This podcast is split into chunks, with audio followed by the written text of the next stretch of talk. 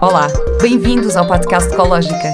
Eu sou a Vera Colosic e este é o meu podcast.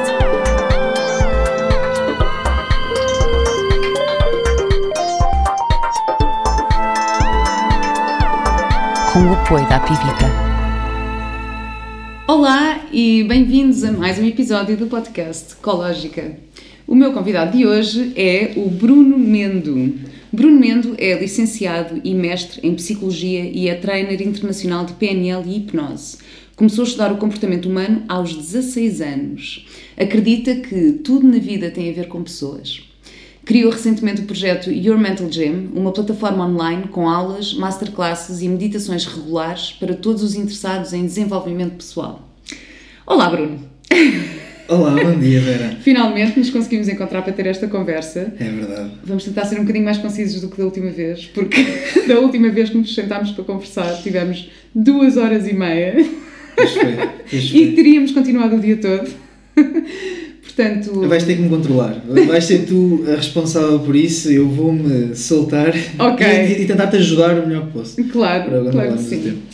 Ah, então, eu convidei-te para, ah, nesta altura do ano, agora que, que estamos a entrar no novo ano, porque acho que é uma altura em que as pessoas fazem muitas resoluções, aquela altura assim em que as pessoas gostam de, de criar objetivos e fazer resoluções para o novo ano.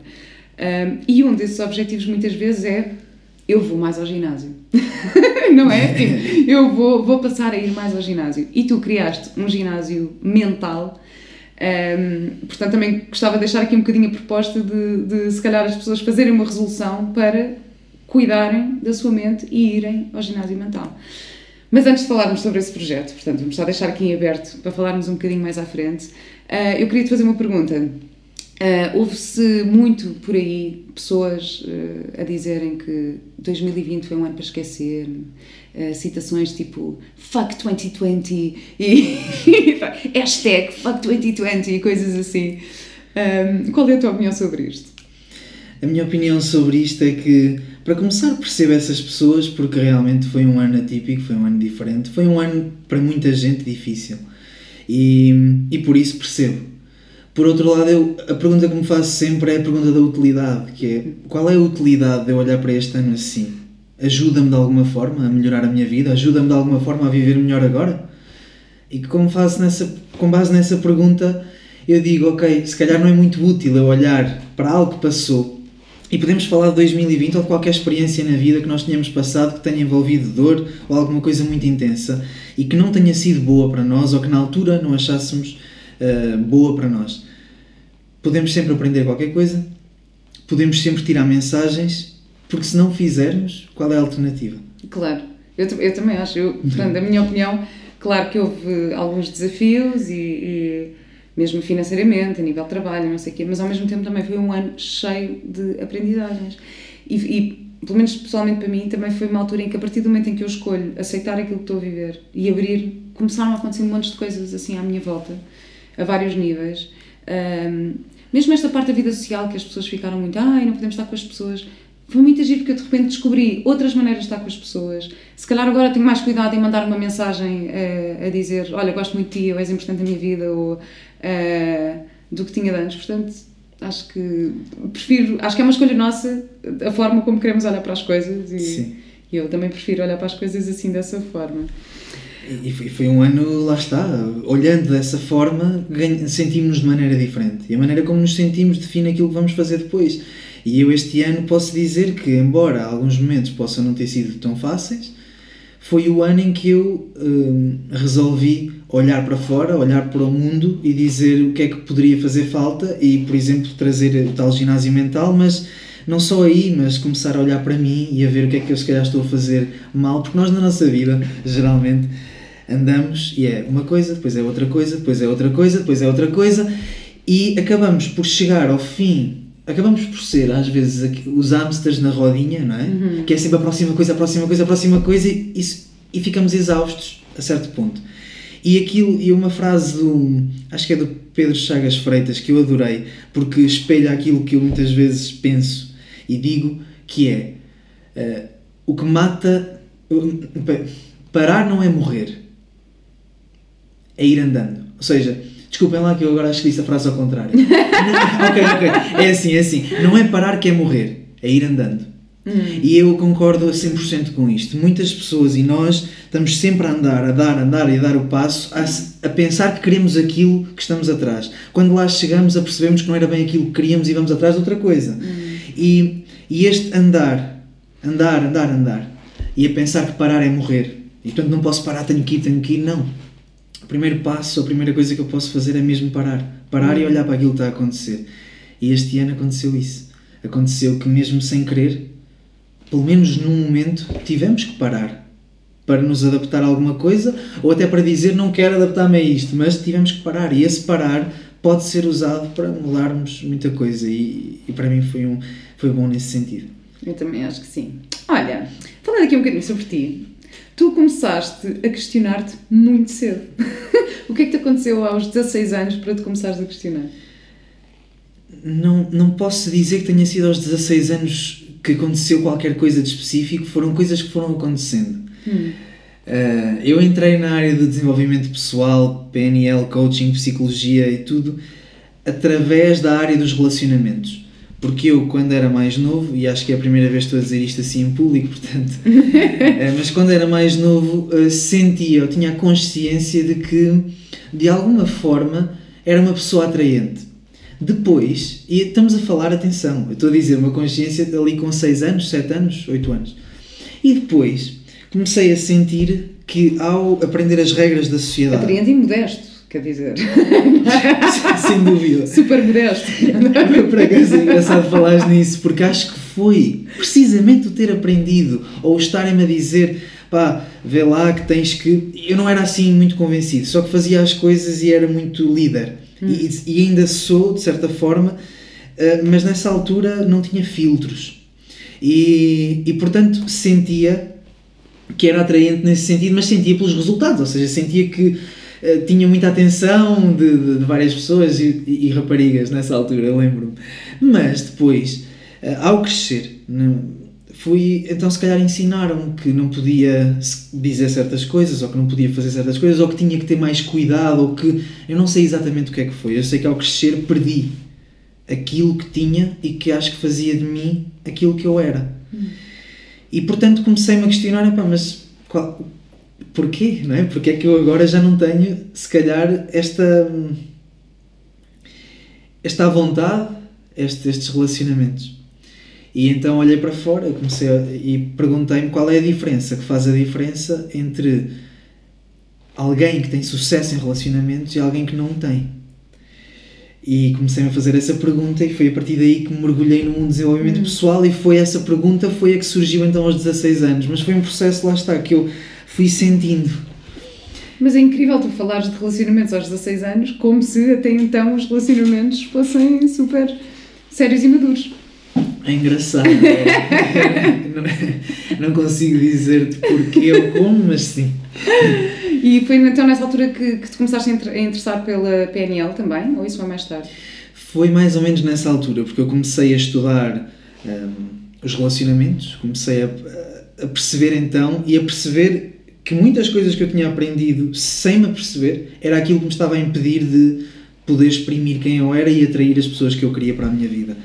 E e ao ler alguns livros sobre isto, havia um autor que falava de programação neurolinguística. Eu lia os livros em inglês, tinha lá NLP. E eu fui à net, meti NLP, porque disse: tenho que aprender isto. Eu tenho que. Eu, eu, quero aprender a seduzir melhor, portanto eu tenho, tenho, tenho que ter isto, portanto tenho que aprender. E então encontrei um instituto cá em Portugal e fui a fazer a certificação uh, de practitioner, que foi, portanto, enfiei-me logo em 16 dias de certificação, 8 horas por dia, e ia com esta ideia, que era a ideia de eu vou sair dali, não há quem me resista. Estás a engatava da gaja. É pá, não tens ideia, era. E, e depois, mal entrei no primeiro dia, no curso, mudei, auto, mudei logo o foco porque comecei-me a apaixonar pelo mundo das pessoas, porque é que as pessoas fazem o que fazem. E em vez de ser qual é a diferença que faz a diferença entre relacionamentos, ou pessoas que têm muitos relacionamentos, ou relacionamentos que querem e bons, e pessoas que não têm, a pergunta passou a ser qual é a diferença que faz a diferença entre pessoas muito boas, de sucesso, ou que tenham os resultados que querem em qualquer área da vida e outras que não têm. E então esse passou a ser o meu foco: pessoas e, e, e relacionamentos também, mas relacionamentos que passaram de ser só românticos para serem de amizade, família, profissionais. E foi esse o meu início. O que é PNL, para quem não sabe? Eu já falei um bocadinho aqui sobre PNL, aliás, o primeiro episódio foi com, com o Pedro Vieira, que Uhum. falou um bocadinho sobre isso. Sim. Mas, hum, mas eu às vezes digo muito PNL, PNL, PNL, a assumir que toda a gente sabe. Sim. Consegues só resumir aqui um bocadinho para quem, para quem não sabe? Sim. A PNL, para ser simples, de, ou seja, de perceber, eu vou dizer duas definições. Uma que vai, portanto, é a relação necessária que existe entre as palavras que nós dizemos ou a linguagem dos nossos pensamentos, que às vezes são imagens, sons, sensações que nos lembramos, por exemplo, memórias. É a ligação entre isso e a, maneira como isso influencia o nosso funcionamento, a nossa, se quisermos, neurologia e por isso os nossos programas de comportamento. Muita gente pensa que programação neurolinguística, a programação é tu ires lá e programar. Ok, temos técnicas para fazer isso, mas não é. O nome o que diz é aquilo que tu fazes, os teus comportamentos, os teus programas têm por trás uma neurolinguística. Neurolinguística é o quê? São, o nosso mundo é construído à base de palavras e eh, através da linguagem da nossa neurologia, que são estas memórias, estas imagens, estas representações internas que temos. Portanto, é esta relação direta que existe entre estes elementos e, claro, os nossos programas de comportamento geram os nossos resultados. Portanto, a tua vida está diretamente relacionada com aquilo que fazes. E aquilo que fazes é motivado por aquilo que fazes dentro da tua cabeça, pela tua neurolinguística. É pela maneira como comunicas. Tu estudaste em português a programação neurolinguística? Inicialmente sim, e depois estudei em inglês eh, com um dos co-criadores da programação neurolinguística e com outras pessoas eh, americanos e, eh, e portanto os livros todos que li e que gosto de ler, eu gosto de ler os livros, se puder, na língua original. E portanto estudei programação neurolinguística em português inicialmente aqui em Portugal e depois comecei a estudar, a ler tudo em inglês e a estudar com os autores ingleses e com as pessoas Mas isto, na verdade, aplica-se a qualquer eh, língua, não é? Sim, sim. Aplica-se a qualquer língua. Acaba por Eh, ser uma linguagem universal, quase. É, é, é, é uma maneira, e é, e é aqui que entra a segunda definição, porque há quem diga programação neurolinguística é a linguagem, programação neurolinguística é eh, pensamentos ou gerir pensamentos. Não. Programação neurolinguística não é isso. Eu agora não quero de qualquer forma baralhar ninguém aqui, mas fiquem com aquela definição de trás para ser mais simples, ou seja, a maneira como os nossos pensamentos criam a nossa realidade e a maneira como pensamos e falamos connosco próprios cria os nossos comportamentos. ok? Vamos deixar aí essa definição. E a outra, que para mim é, é aquela que eu vivo, programação neurolinguística é uma, uma metodologia de aprendizagem distintiva e acelerada. O que é que isto quer dizer? Acelerada porque aprendemos a uma velocidade incrível, porque vamos aproveitar mecanismos que nós temos desde que somos crianças, que é este entrar, eh, ou seja, imitar, copiar e fazer e realmente aprender sem filtros aquilo que outra pessoa nos pode ensinar. Distintiva porque se foca na estrutura do pensamento mais do que nas mais do que propriamente no conteúdo dele. Isto quer dizer o quê? Eu posso pensar num cão e tu podes pensar num cão. E este, o conteúdo da minha imagem é um cão e o teu também. Mas a estrutura desse pensamento, ou seja, o tamanho dessa imagem, se essa imagem tem movimento ou não, se a leitura que eu faço dessa imagem, ou seja, tudo aquilo que tem a ver com a estrutura dessa imagem, vai mudar o significado que eu lhe dou. E agora eu vou-te dar um exemplo que é muito mais simples para quem nos estiver a ouvir. Se eu pegar numa aranha, ok? Tu pensas numa aranha, eu penso numa aranha. Qual é a diferença entre uma pessoa que tem medo de aranhas e uma pessoa que não tem? Não é pensar na aranha. É como pensam na aranha. É a forma do pensamento e não o conteúdo dele. Ou seja, a pessoa pensa numa aranha e geralmente as pessoas que têm medo de aranhas imaginam a aranha enorme e em movimento para cima delas. Cheia de pelos e com Exatamente, de- exatamente. E, e, e a vir para cima delas. E quem gosta de aranhas raramente faz isso. Pois é, imagino uma aranha assim super. No outro dia tinha uma teia de aranha aqui no meu jardim, incrível. Eu acordei, tipo, era linda, porque estava tipo uma, uma estrutura. Bom, isto era só uma parte, mas foi muito lindo. Mas é isto, mas é isto. Mas estava super fascinada com aquilo, portanto, eu claramente não tenho muito medo de aranhas. mas olha, e que, que pequenas dicas de, de, PNL é que tu podes uh, dar uh, que possamos aplicar na, nossa, na nossa vida de forma prática? Uhum. A primeira, hum, ou seja, a primeira, a primeira que eu quero dar, e acho que é a mais profunda que eu posso dar, está ligada com esta definição que eu disse. Se a PNL é uma metodologia de aprendizagem, porque nós vamos, vais fazer um curso de PNL, aquilo que vais aprender, ou aquilo que se aprende são é o resultado da modelagem, ou seja, é o resultado da aprendizagem que foi feita pelos criadores e pelas pessoas que desenvolveram os modelos. E tu vais aprender os modelos e tudo bem, nada contra. A questão é, de onde é que surgem esses modelos? De onde é que vêm? Quem é que te diz, ok, vais agora fazer isto, depois isto, depois isto para atingir esse resultado? De onde é que vem isto? Vem da aprendizagem. Vem da aprendizagem que tu fazes. Isso, isso a definição, para mim, verdadeira de PNL é esta tecnologia de, de aprendizagem acelerada. Então a dica que eu dou e que é aquilo que eu vivo é aprender É podermos aprender sempre. E o que é que eu quero dizer com isto? Porque há quem confunda aprender, ok, então agora vou ler um bocadinho disto, depois vou ler um bocadinho daquilo. Também. Ok. Mas aprendizagem significa isto. Há uns tempos perguntaram uh, ao Dr. John Grinder, um dos co-criadores da PNL, com quem também me formei, e ele uh, respondeu a perguntar-lhe assim: se tivesses que dar um nome alternativo à PNL, que nome é que davas? E ele disse: tentativa e erro. Porquê? Agora consegues, qualquer pessoa que nos esteja a ouvir consegue perceber que a, aprendiz, a PNL é a aprendizagem. A aprendizagem que nós fazemos quando tu aprendes a falar uma língua é a tentativa e erro. Quando aprendes a andar é a tentativa e erro. E há aqui uma, uma palavra muito importante que eu quero passar, que é o erro. Nós deixamos de ter a capacidade e a abertura para errar, a abertura para fazer coisas e falhar redondamente, hum. porque é assim que aprendemos. E portanto, se eu puder dar uma dica a quem nos estiver a ouvir é Vamos buscar um bocadinho, um bocadinho daquela criança que nós ainda podemos ter para aplicar aqui. Aprender, falhem, mas falhem. Não é com a intenção de falhar, é com a intenção de fazer melhor de cada vez. Claro. Mas falhem, porque quando começarem alguma coisa vão sempre falhar. Mas é um, bocado, é um bocado assustador. Eu, eu tive isso durante. Eu fui estudar teatro para Londres aos 18 anos e era super perfeccionista e já trabalhava, já trabalhava profissionalmente. E eu queria mesmo fazer tudo bem. E para mim o falhar era assim uma coisa, até eu perceber que quanto mais eu falhasse, melhor eu ia ficar e mais eu ia aprender.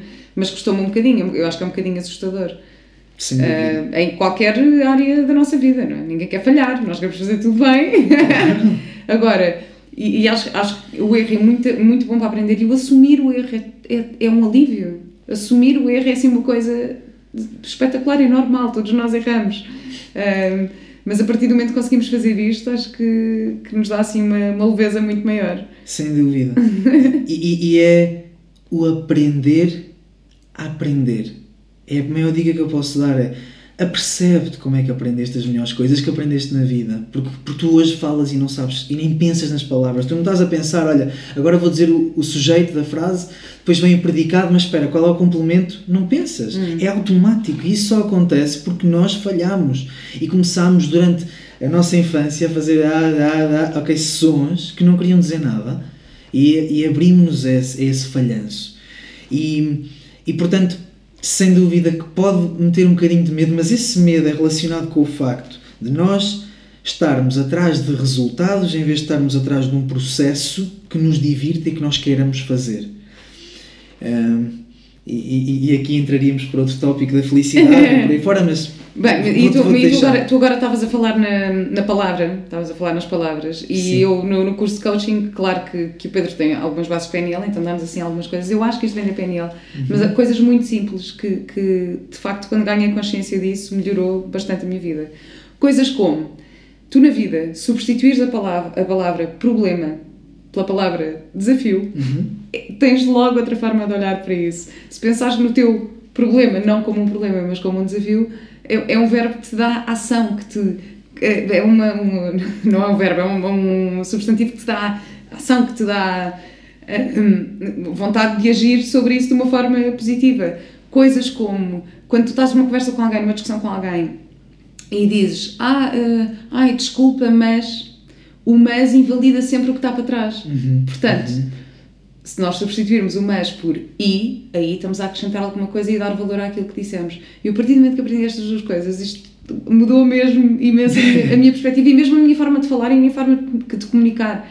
Eu, por acaso, no outro dia, acho que te estava a mandar a ti uma mensagem qualquer e eu ia escrever não sei o que é mas, e depois eu voltei atrás e fui reformular a frase toda, Por isso é que tu demoras tanto a responder. Estou a brincar, eu não estou a ver isso, isso. que era para não pôr o mas, fiquei a pensar nisso. Mas acho que isso, isso são assim umas, umas pequenas dicas que são, que são, são, são boas, positivas para aplicar eh, na nossa vida. São. Tu, entretanto, formaste em psicologia, não é? Já tinhas falado nisso. O que é a psicologia evolutiva que tu falas tanto?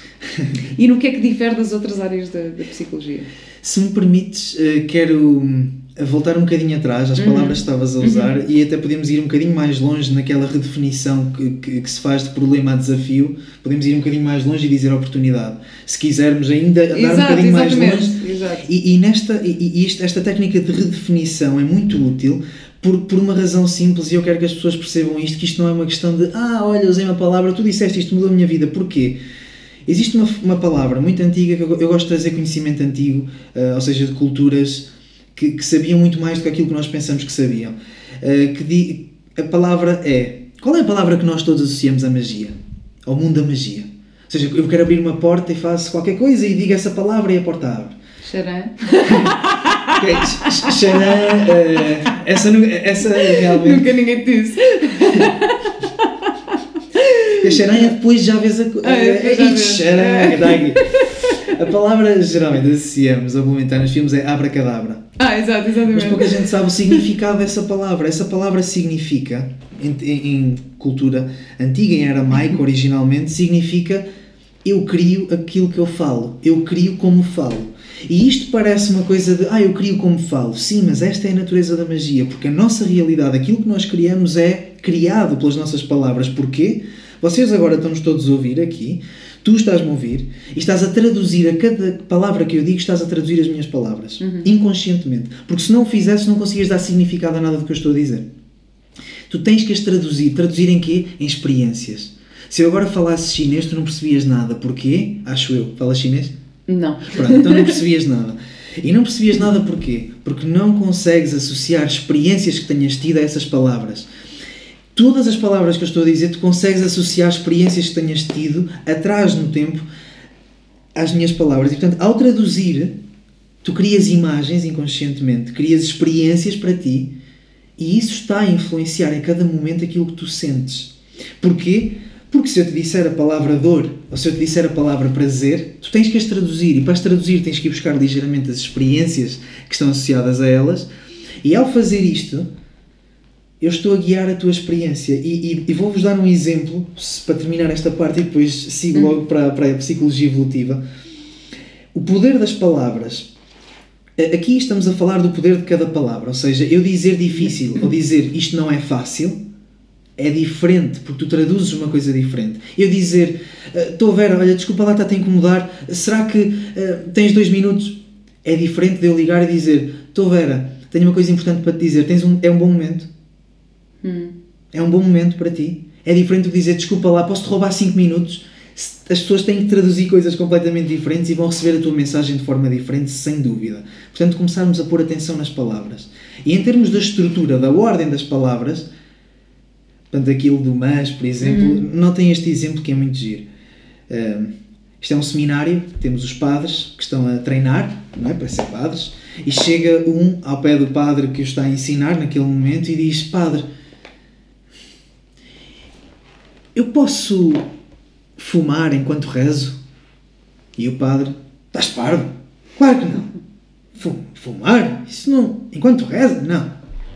E houve um padre que estava ali a ouvir aquilo e teve uma ideia, não é? Então chegou ao pé do padre e disse: Padre, eu posso rezar enquanto fumo? Podes, meu filho, claro. Quanto mais rezares, melhor.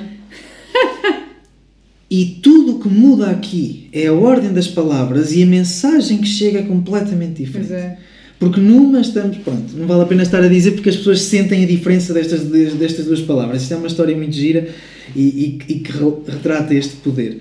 Uh, em termos de, de psicologia evolutiva, Uh, Sim. Pronto. Agora vamos, vamos mudar de assunto agora. Não, mas esta foi espetacular. Esta história é incrível. Eu acho que não me vou esquecer disso. espetacular. Sim, psicologia evolutiva. psicologia evolutiva. Desculpa, Gaba. Pronto. Lá está. Por isso é que da outra vez foi duas horas Exatamente. Então vai, eu vou ser mais rápido agora, vou ser muito mais conciso a responder. Então, ah, se for preciso, fazemos dois episódios também. Tá psicologia evolutiva, basicamente, é uh, o ramo da psicologia que estuda como é que os, a evolução como as nossas adaptações ao longo da nossa evolução um, explicam aquilo que fazemos hoje. Ou seja, como é que muitos dos processos cognitivos que fazemos, muitos, como é lógico, a nível inconsciente, são influenciados por uma história nossa de evolução, porque nós, pelo menos a nossa espécie, sapiens sapiens, é? está aqui há pelo menos 200 mil anos. Portanto, como é que este tempo todo influenciou os mecanismos, a maneira como nós funcionamos cá dentro e que ainda hoje explicam a maneira como nos comportamos em certos contextos. E portanto, isso é a psicologia evolutiva. Assim, Bem, resumidamente. Incrível, incrível. Portanto, tenho que, ainda tenho ali o Sapiens para ler o, o livro, ainda não li, ofereceram-me. Uh, e agora, por acaso, estou a ler um livro uh, que é The Science of Self-Empowerment. Okay. Mas que começa, uh, eu comecei agora há pouco tempo, mas começa por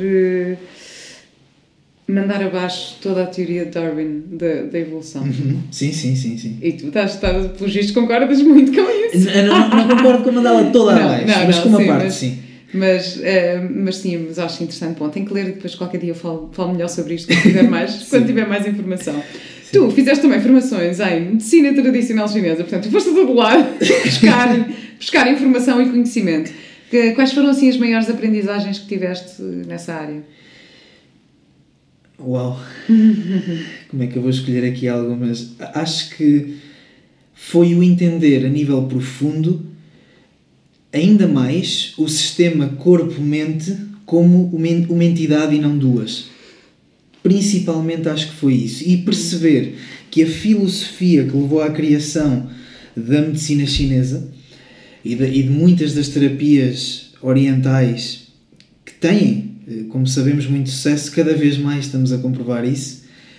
Um, e, e, essas filosofias que deram origem têm segredos, digamos assim, que não são segredos porque estão lá, podemos ler, podemos ir aprender, mas que mudam completamente a nossa vida. E aquilo que me choca bastante, e agora fiz uma pausa porque não sei se chocar é a palavra certa e acho que não é Acho que a palavra certa é aquilo que me surpreende é que nós gostamos de ir buscar coisas antigas, dar-lhes uma roupa nova e dizer que é algo novo. Hum. E que foi algo que eu criei ou que foi algo novo, porque isto aqui. E nós, quando vamos começar a olhar para trás e ver uma filosofia e uma, e uma prática que, tem, que vai antes de Cristo, ok? E começamos a ver isso, começamos a dizer: tem ali coisas, tem ali frases, tem ali conhecimento que nós hoje estamos a passar como se fosse agora, é New Age, isto começou agora, uau, estamos a fazer isto agora, mas não, já se fazia. E portanto, esta consciência abriu umas portas para começar a explorar muito mais aquilo que foi dito antes de mim, a ir muito mais à história, mas mais do que a história, mais do que os relatos do que aconteceu, a estes livros técnicos de anos anteriores. Hum ou filosóficos ou aquilo que for. E aquilo que me surpreendeu foi esta filosofia que se encaixa perfeitamente nos dias que vivemos hoje e fazer esta percepção do nosso sistema, do nosso corpo em união com um bocadinho tudo aquilo que está à nossa volta e olhar à nossa volta para perceber um bocadinho aquilo que nós somos. Um, tu cuidas, cuidas muito do teu corpo como da tua mente? Faço o esforço ou esforço que dedico-me ou quero me dedicar sempre mais a isso também. Hum. Faço práticas que aprendi lá, comecei a, a usar, a tratar-me, digamos assim, sempre que posso com com medicina que nós muitas vezes não vemos como medicina, mas que é. Uhum. Uma das coisas interessantes ali é, por exemplo, as emoções e, e a associação que se faz entre emoções e padrões de sintomas no corpo. E, e, nós temos, por exemplo, problemas de, associados, por exemplo, aqui neste caso ao pulmão e ao intestino grosso, que estão ligados na medicina chinesa, e nós vemos que as, as pessoas têm este problema, os chineses atribuem a este, aqui, a este eixo, uma emoção que é um, o luto, este, este, aquilo que se chama em latim meror, que é melancolia. E, e portanto, é engraçado, porque quando vamos estudar pessoas que estão deprimidas, que é, o que está, é esta emoção que se está a falar aqui, esta melancolia, esta, esta tristeza, esta. Quando vamos estudar essas pessoas, vamos ver que a incidência de problemas respiratórios é muito maior. Hum. E, e, então começamos a ver uma ligação que antes não víamos e começamos a dizer: Uau, mas isto, isto, não, isto não está separado. Isso para mim faz todo sentido. Cada vez que tenho algum tipo de sintoma, a primeira coisa que eu penso é: Mas como é que eu me estou a sentir? Porquê é que eu tenho isto? eu falo muito nas dores de garganta, que é quando tenho dores de garganta. É, com quem é que eu não estou a comunicar? O que é que eu não estou a dizer? É logo a primeira coisa que eu penso. Mas por acaso, no outro dia fui à Quântica uh, e ela ligou-me à máquina e, e deu-me. Uh, parecia muito, muito vincado a tristeza também associada ao pulmão, ou seja, de não estar a oxigenar muito bem, não sei o quê. Mas eu estou a fazer agora uma personagem bastante. Eh, e tanto que ela disse: o teu fígado não está muito feliz, mas isso também pode ter a ver com a tua personagem, porque eu, como estou a trabalhar muito emoções de raiva, de tristeza profunda, de, de ódio, de essas coisas todas. Uh, ela pôs-me lá e, eu disse: Olha, mas eu sinto-me sinto bem, não, não me sinto, sei lá, uh, triste ou nada desse género. Mas aquilo, mas é, mas é incrível porque depois às tantas eu assim, vai, se calhar tenho que voltar cá quando acabar de fazer esta personagem, que é para ver se está mesmo tudo bem. porque às vezes pode, pode. Eu sinto no meu dia a dia, não é? Às, às tantas também sinto, como estou a trabalhar tanto esta raiva no trabalho, de repente estou para mim a ser muito mais reativa e muito mais bruta e muito. Uh, muito mais assim no meu, no meu dia a dia. Eu estava-te a ouvir a falar e tu estavas, tu usaste a palavra chocar e depois ficaste a pensar, não, chocar não é a palavra certa. Este teu conhecimento todo da PNL e destas coisas todas, achas que dificulta às vezes, por teres tanta consciência um, no teu dia a dia, a tua forma de estar ou de, de agir? Acho, acho que me liberta, porque quando eu sei que as palavras que eu estou a dizer, e sei a um nível profundo, que agora, claro que não temos tempo para aprofundar, mas já, já dei uma ideia disso mas quando eu sei que as palavras que eu estou a utilizar realmente criam a minha realidade e criam também a tua, porque estás-me a ouvir e tens que as traduzir, eu então estou a fazer agora um trabalho particular, portanto não, não sou assim no meu dia a dia, ok? Estou a fazer um trabalho particular quando tenho, quando posso, escolho as palavras certas que dizem aquilo que eu quero dizer e não palavras que estão lá ao lado, porque uma coisa que acontece muito é as pessoas, por serem preguiçosas, e eu falo por mim, nós, para descrever uma situação que usaríamos 20 palavras, usamos uma. E em vez de eu dizer estou, a, estou a enfrentar este problema e, pá, e não estou assim muito. não estou a perceber bem o que é que vou fazer, tenho muitas opções, as pessoas resumem isto tudo em estou confuso. e quando tu começas a dizer muitas vezes para dentro de ti estou confuso, estou confuso, estou confuso, para começar não resolves nada. em segundo lugar, alimentas isso e vais ficar cada vez mais confuso e eu digo isto por prática, ou seja, eu digo isto por ver e falar com pessoas e notar como é que elas constroem a sua vida e quanto mais começam a usar isto, mais fazem. Então, aquilo que eu faço ou aquilo que eu estou a trabalhar, fazer, é isso. É, é ter consciência das palavras que eu estou a dizer, se realmente dizem aquilo que está a acontecer e aquilo que eu quero que digam. Hum, já percebi porque é que ficámos tanto tempo a falar no outro dia. Podias ter dito só todo e afinal resumíamos, resumíamos a conversa em dois minutos. um, olha, então estávamos aqui a falar da medicina tradicional chinesa. Outra área que tu também exploraste e que eu achei incrível descobrir isto sobre ti foi a sexualidade sagrada. Sim. Um, claro que isto é uma generalização, mas, mas eu acho que, que se houve mais mulheres a falar. Uh, nisto do que homens, não é? Mulheres que procuram mais este tipo de formação, vai entre aspas, não era formação, mas este tipo de conhecimento um, do que os homens. De onde é que veio este, este teu interesse? Este meu interesse veio. Para já achas que ah, concordas comigo que se houve mais. Concordo mulheres? e até assim, em, todas as, em todos os eventos que tive um, ligados com isto, se eu tivesse que dar uma proporção de homens e mulheres, é claramente muito mais mulheres, portanto. Hum da minha experiência também acontece isso. Uh, acho que agora está-se a despertar um bocadinho mais a consciência daquilo que se chama masculino, mas eu depois também fico muito crítico em relação a muitas coisas, pela simples razão de que eu acho que as coisas são mais simples do que não tenho que ser uh, tenho que ir para uma montanha e livrar-me de tudo aquilo que é físico para poder ligar-me com coisas que, que estão aqui já comigo. E então, esse. Desculpa, qual era a pergunta? A pergunta é de onde é que veio o teu, o teu interesse em, em explorar a sexualidade sagrada?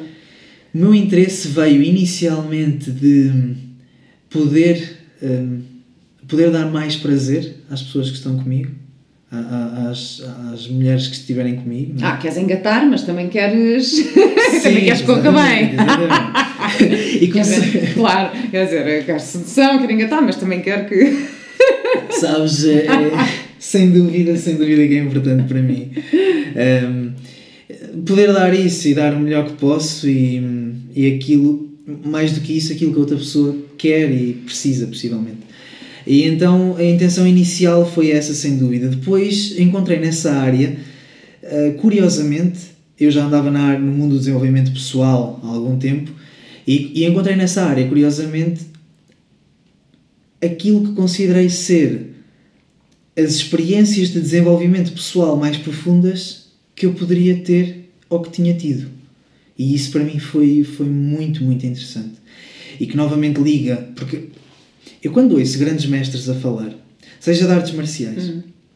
seja de medicina chinesa, seja de programação neurolinguística, seja de psicologia, e eu conheço vários destas várias áreas e, e aqueles que foram os meus mentores, que eu considero uh, pronto, aquelas pessoas para quem eu olho para aprender, eles passam mensagens semelhantes e quando eu comecei a perceber isso, comecei a perceber que as áreas não estão tão desligadas assim, estão muito ligadas. Os altos níveis de conhecimento de cada área chegam a conclusões parecidas muitas vezes. E, e isto. Eu, eu, pronto. Ok, as duas horas e meia realmente. uh, mas pronto, isto, isto para dizer que hum, encontrei aqui uma grande, um grande desenvolvimento pessoal, por causa, novamente, e aquilo que falámos da medicina chinesa, da ligação entre o corpo, aquilo que está no corpo, a nossa percepção do corpo e com uh, a mente e, e, e, esta vida mental que nós temos. E, e, portanto, e a ligação principalmente com, com outras pessoas que não passe só por, eh, pela parte física, mas por, nem, nem só emocional, mas por uma parte que vá para lá disso, para lá do corpo aquilo que agora se tem falado muito, ou seja, desta parte mais energética que nós hum. temos também. E pronto, foi, foi sem dúvida e continua a ser uma área que eu quero explorar porque é um grande desenvolvimento pessoal, é o que eu sinto. Porque muitos dos nossos medos estão ali, estão ali todos escondidos. Quando vamos para o quarto, isto é uma coisa que me ficou sempre. Uh, a pergunta que, que a minha mentora me fez na altura uh, e, que nos, e que nos disse foi: antes de irem para a cama com alguém, perguntem-se quem é que estão a levar para a cama. E ela diz: E eu não estou a falar de, você, de, de, de, da uhum. outra pessoa, estou a falar de vocês. Quem é que estamos a levar para a cama? Ou seja, quem é que eu estou a levar de mim para ali? E muitas vezes estou a levar inseguranças, estou a levar a necessidade de mostrar que sou excelente, estou a levar uma série de coisas que impedem a ligação profunda e, e, e o prazer que, que, pode existir com o relaxamento de não termos que estar ligados a estas coisas. E pronto. Que se impedem de estar presente, na verdade. Eu acho que já, eu acho que já disse isto aqui neste podcast, mas uma vez também tive um, uma conversa com uma, uma filósofa do Porto e, e, e, também era em relação às pessoas que vão para a cama, que uma relação, que na cama não estão só duas pessoas, que estão Bem, 8, 10 entidades, são muitas entidades. Porque, porque estou eu. Não, é, são as dias totais, não é? Não, porque. Então, estou uh, eu, estou aquilo uh, que eu acho que o outro acha de mim, estou aquilo que eu quero que o outro ache de mim, está hum. o outro, está aquilo que o outro acha que, eu acho dele, está aquilo que eu acho dele, está, portanto, isto subdivide-se assim em mil, mil entidades. Um, mas eh, como é que tu achas que podemos trazer essa consciência para estarmos mais, mais presentes, então, mesmo na sexualidade? É, é uma coisa que eu gosto muito é a noção de não resistência. Aquilo que traz muitos dos limites que nós sentimos, seja a nível de vida profissional, pessoal, tudo, este, este princípio parece-me que, que é um bocadinho um, transversal a estas áreas todas e que na cama também. Uh, que é esta questão de nós esperamos uma coisa ou queremos uma coisa. Aquilo que nós queremos que o outro veja, aquilo que nós uhum. queremos ser. Ou... E, E então nós temos aquela expectativa daquilo que gostávamos que acontecesse, daquilo que gostávamos, isto tudo.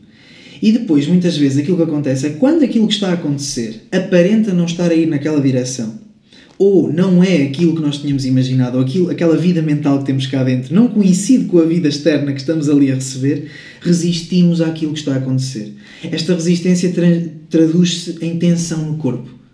Isto é muito giro porque qualquer pessoa pode começar a, medir isto em si própria. Quando alguma coisa não corre como tu queres, o teu corpo logo fica tenso em algum sítio. E então, um dos princípios mais interessantes que eu, que eu descobri e aprendi foi este da não resistência, que é que está ligado com a noção de aceitação que se fala uh, e que eu também falo, mas eu gosto de pensar nele. Eu uso uma metáfora que é: vocês imaginam que têm um prato. Vocês têm um prato que tem muitos furinhos. E através desses furinhos passam, por exemplo, se eu verter água, a água sai por esses furinhos. Mas este prato é vivo, é um prato vivo. Ou seja, este prato consegue fechar e abrir os furinhos, contrair ou relaxar. Okay? Hum. E este prato só consegue viver as coisas, experienciar as coisas, quando essas coisas passam através dos furinhos. E então vamos dizer que o prato adora a água. Eu ponho a água, o que é que o prato vai fazer se adora a água e quer experimentar a água? Vai abrir os furinhos e deixar a água passar para experimentar e para viver aquela água. E adora. Mas quando, se eu meter leite e o prato não gostar de leite, ele vai fazer, mal sente o leite a passar num furinho, começa a fechar todos, fecha-se. Hum. E o que é que acontece quando ele fecha? Eu continuo a verter leite e o leite acumula. O que é que isto quer dizer? Nós na nossa vida, muitas vezes, eh, nós vamos ter fases altas, fases baixas, momentos bons, momentos maus, isto é, é assim, é a lei do ritmo. E e nós, quando chegamos às fases más, temos a tendência de fazer isto. Quando as coisas não estão como nós queremos, quando não são esta expectativa, e aqui podemos falar em microciclos, ou seja, na cama ou na vida, numa fase má. E nós fechamos os nossos furinhos e não queremos experimentar, mas essas coisas estão a acumular. E vai começar a parecer muito maior do que aquilo que é. Porquê? Porque já não é só passar um bocadinho de leite em cada momento, é um litro de leite em cima de ti.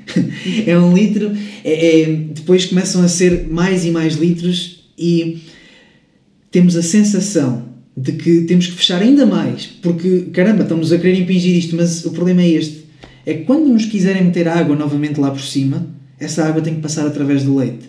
E vamos possivelmente ou ter que experimentar o leite todo antes de experimentar a água, ou então vamos experimentar a água misturada com o leite e não vai ser aquilo que queríamos. Hum. E portanto, quando nós soltamos, vai haver fases más, fases boas, coisas que tu vais gostar que aconteçam, coisas que não gostes que aconteçam. Se tu puderes relaxar, e isto podes fazer no corpo, pensa nas tuas mãos e relaxa, pensa no teu corpo, relaxa, respira, e nesse momento tira essa tensão.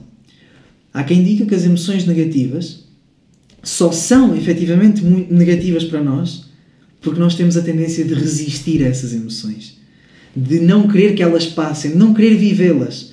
E se nós deixássemos passar, se calhar, era muito rápido. Se deixássemos passar, se calhar, aquela fase, era mais fácil vermos o outro, a saída, as coisas boas, voltar a ir à água. E, e nós, infelizmente, tendemos a resistir. Eu acho que isso é um perigo, por acaso, agora destes novos movimentos de otimismo, vida. Uh, sei lá, esta coisa. Aliás, o meu podcast também é um bocado disso, não é? Tipo, ok, vamos lá viver de forma positiva, mas eu acho que é isso, temos que aceitar aquilo, as emoções que estamos, que estamos a viver, porque senão também não podemos saltar a tapar. Aquilo que, que, está a acontecer. Eu tive, olha, este ano estávamos a falar sobre, sobre o ano passado e sobre as, as, os desafios que houve, e houve um dia durante a quarentena que eu acordei, e eu não, normalmente não tenho dificuldade em dormir, mas acordei assim super ansiosa não sei o quê, porque estava de facto numa altura de mais delicada financeiramente, comecei a questionar imenso, a ficar super preocupada com o Mateus em relação às, às, às, contas dele e como é que eu ia pagar a escola, que se calhar ia ter que mudar de escola, que pronto, comecei a ficar super preocupada e ansiosa com isto e acordei e comecei a chorar bué, comecei tipo só a chorar bué, chorar bué, a pensar, ok, não, não, não, está tudo bem. E estava o Ruben comigo, assim, mas ele assim, mas e eu, pai, assim, deixa-me só estar triste. Eu normalmente não estou assim, mas eu agora estou angustiada com isto. Deixa-me ficar aqui angustiada um bocado. Deixa-me chorar. Eu sei que isto eventualmente eu vou relativizar, mas eu agora estou preocupada com isto. Estou preocupada por não sei o quê, porque não tenho tempo para isto e porque vou ter que reorganizar aqui isto e... Pronto. E fiquei para aí, acho que nem chegou um dia inteiro, mas pronto, tive assim um dia a viver isso e depois acordei, ok, vamos lá pensar em soluções. mas foi, ok, está feito, agora vou pensar em soluções. Hum. Mas, mas vivi aquele momento intensamente, mesmo sabendo que. que uh, mas prefiro isso do que estar a fingir que está tudo bem e a sentir que lá no fundo não está tudo bem. É isso. Não, se não está tudo bem, assumo que não está tudo bem. Uh, eu também eu tinha uma amiga era, uma vez falei com ela sobre isto, que ela fazia rituais de, de luto Imagina, quando acabava um trabalho, claro que fica, nós fazemos estes trabalhos, não é? Tipo, que duram seis meses e depois temos, ou nove meses e depois temos uma ligação muito forte com as pessoas, cria-se ali uma coisa quase família e depois quando isso este desapego quando acabamos um trabalho é uma coisa que nos deixa assim um vazio e ela diz, não, não, eu faço rituais de luto então eu calço as minhas meinhas eu ponho a minha mantinha no sofá eu ponho aquela música para chorar eu choro e pronto, e dia seguinte está tudo bem. Mas eu acho lindo dar-te dar, esse momento de, de, de viveres a emoção para depois uh, ficar tudo bem, não é? Sim. Para não, não estarmos só a fingir que está tudo bem e, e, e olha, e o, pra, o copo estar a encher ou o prato estar a encher. Exatamente. Não é? Porque vai durar muito mais tempo se fizeres isso. Claro.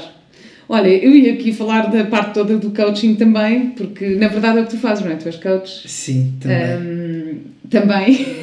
não, o que eu quero dizer, eu, pronto, porque às vezes não me identifica 100% com o nome, uhum. um, embora seja uma parte daquilo que eu faço, sem dúvida. Eu, eu, eu gosto de pensar em mim como um mensageiro ou um facilitador. Gosto de passar ou ajudar as pessoas a ganharem consciência sobre algumas coisas e facilitar processos de mudança ou facilitar chegarem a certos sítios. Eu sei que isso está muito ligado à definição de coach, mas uhum. pronto, muitas vezes associa-se uma série de outras coisas dentro desse nome e, e eu queria só esclarecer que são estas outras coisas que eu estava a falar. Mas que é verdade, sabes que, sabes que eu tenho ouvido muito, muitos bons coaches a não, uh, não gostarem da palavra, da, da, definição da palavra, mas hum.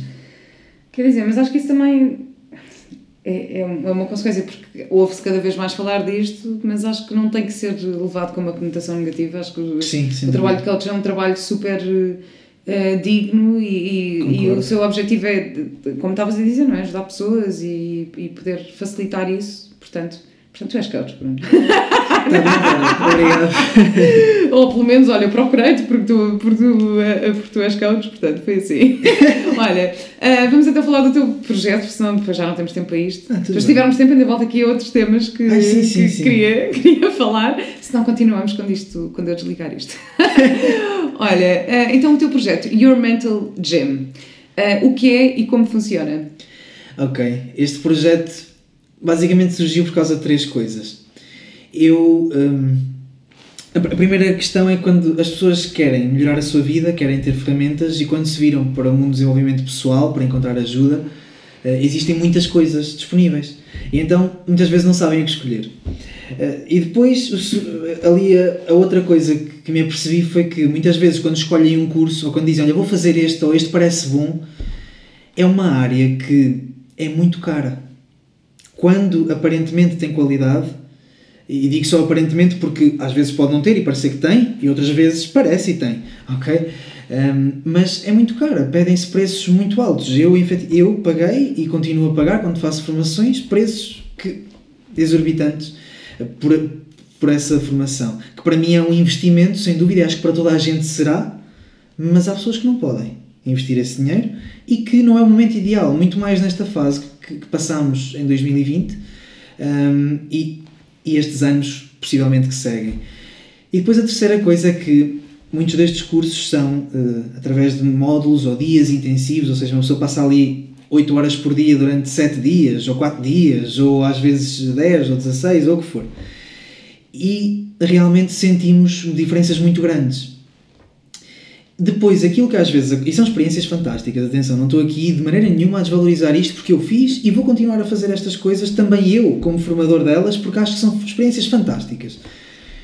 Ao mesmo tempo, sei que uh, muitas pessoas, muitas que eu conheci pessoalmente, saem destes cursos, saem disto, têm muitas ferramentas, mas ao fim de 3 meses, 4 meses, 5 meses, de entrarem nas suas rotinas, nas suas vidas, algumas relações tóxicas por aí fora, não tiveram, na altura não fizeram a decisão que podiam ter feito, então continuam ali no mesmo trabalho por aí fora, aquilo que eu noto é que, passados uns tempos, parece que não fizeram nada.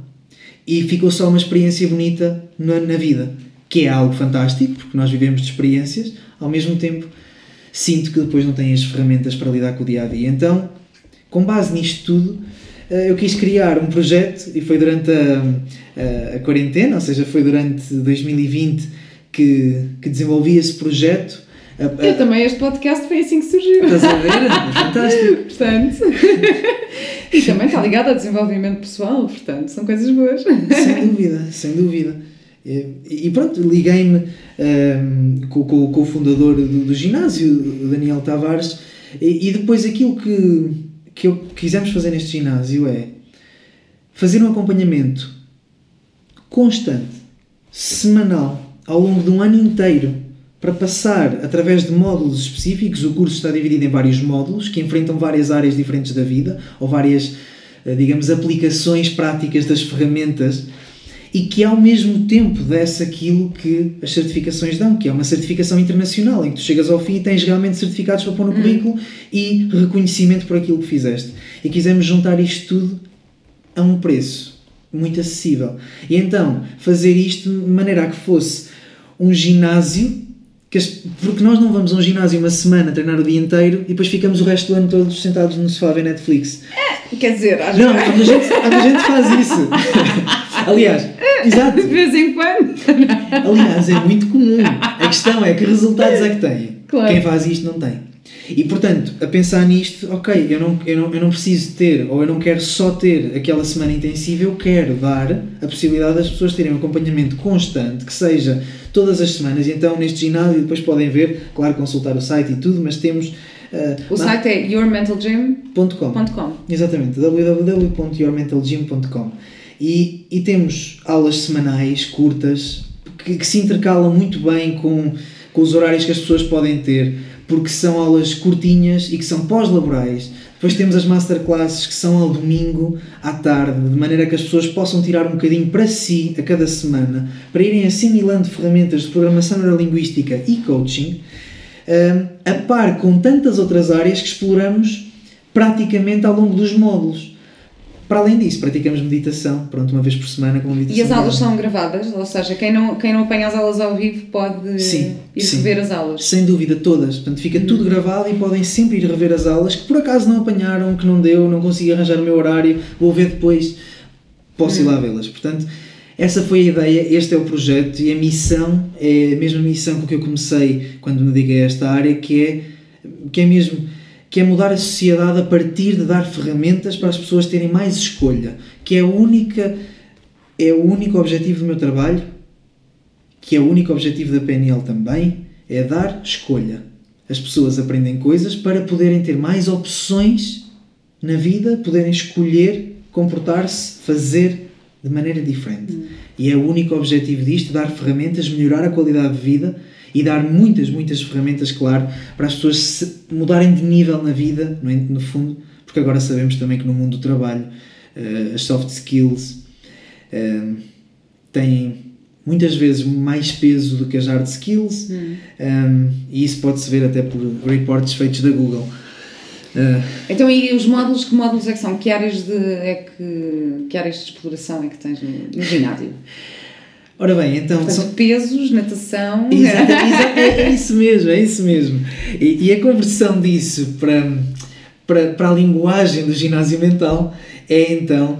Uh, primeiro, o, o, módulo azul. Portanto, isto, as, pessoas, as pessoas podem entrar no início de cada módulo uhum. e depois vão até chegar novamente a esse módulo, ou seja, fazem a volta, fazem o ano todo. Portanto, quem não entrou no início, entre aspas, no, no primeiro módulo que aconteceu, vão chegar a esse módulo no fim. Uhum. Portanto, não há problema.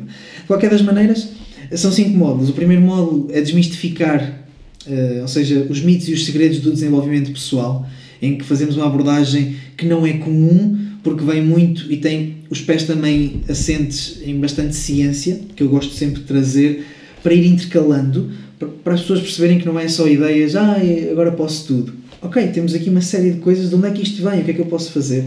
Depois temos o, o segundo módulo, que tem a ver com comunicação eficaz, que é, que é um módulo que está a decorrer agora. Um, e nesse módulo avaliamos uh, linguagem, uh, palavras, Ah, o poder eu, quero das falar, eu palavras. quero falar sobre isso, quero, quero fazer um episódio só a falar sobre isso. Tenho que. É, é, é pronto, é fantástico. Mas pronto, eh, comunicação verbal, não verbal e paraverbal. Portanto, estudamos também linguagem corporal. Eu tenho formação em linguagem corporal e usamos uma série de ferramentas. Portanto, eu trago tudo aquilo que pude aprender e aquilo em que investi para as pessoas terem ferramentas práticas para o dia a dia. Depois, no terceiro módulo, vamos falar de persuasão e vamos, portanto, estar mais ligados hum, a, portanto, influência, digamos assim, como é que influenciamos as relações na nossa vida e, e podemos pensar também na área das vendas, que vamos trabalhar um bocadinho. Hum, e depois temos o módulo seguinte, que tem a ver com relacionamentos e liderança.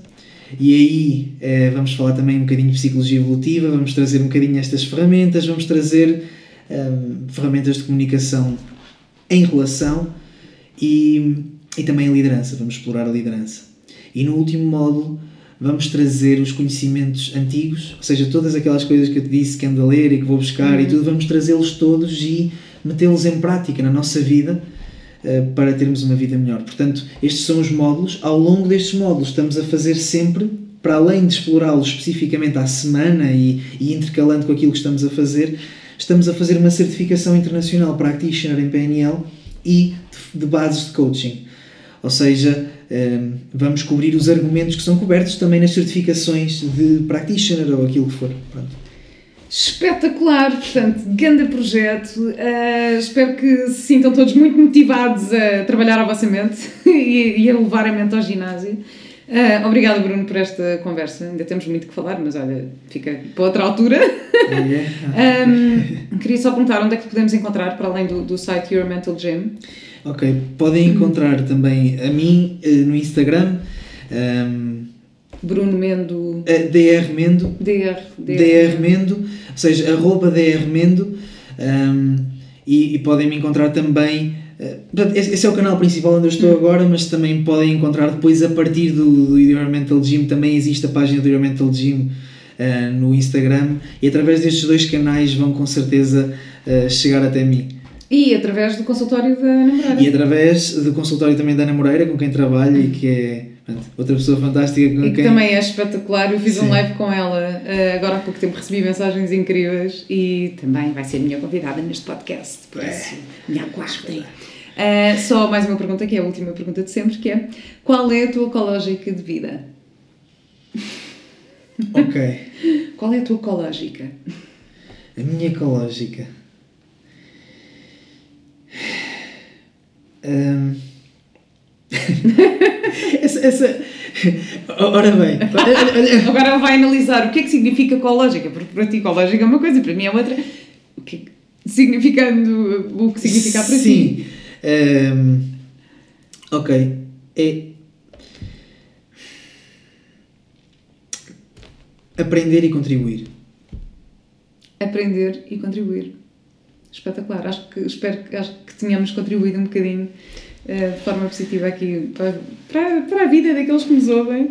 Eh, muito obrigada, Bruno, por esta Obrigado, conversa Vera. e espero que corra tudo bem. Boa sorte com o Mental Gym. Muito obrigado. Obrigada.